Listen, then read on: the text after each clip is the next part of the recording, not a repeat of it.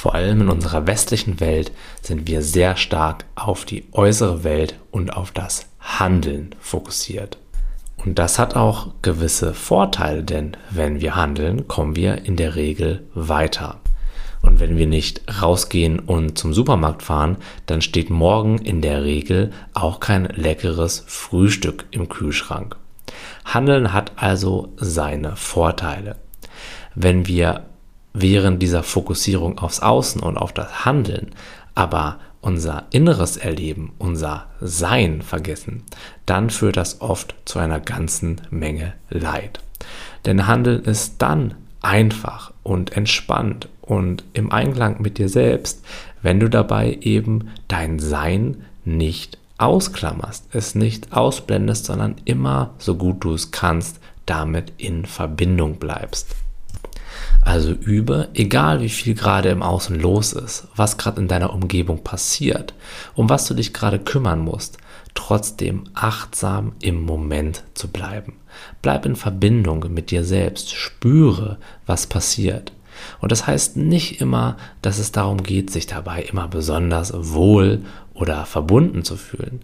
Wenn da Ängste hochkommen, dann bleibe auch mit diesen Ängsten in Verbindung, anstatt nur im Außen zu sein.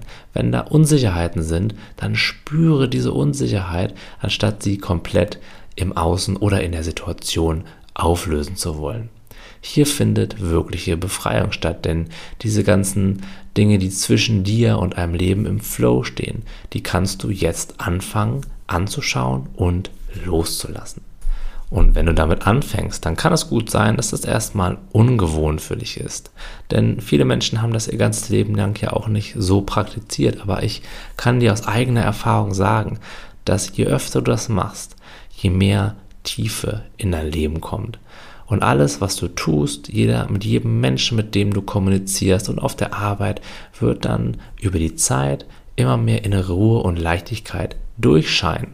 Das bedeutet, egal was im Außen gerade los ist, von hinten strahlt ein gewisses Gefühl der Gelassenheit, des Glücks, der subtilen Freude durch und informiert auch von der Energie her deine neuen Handlungen, deine neuen Denkweisen, deine neuen Glaubenssätze. Und das ist wahre Transformation. Transformation, die von innen kommt. Transformation, die du nicht mit der Brechstange erzwungen hast oder dir komplett rational überlegt hast, sondern Transformation, die im Einklang mit dem ist, was du in deiner Essenz wirklich bist.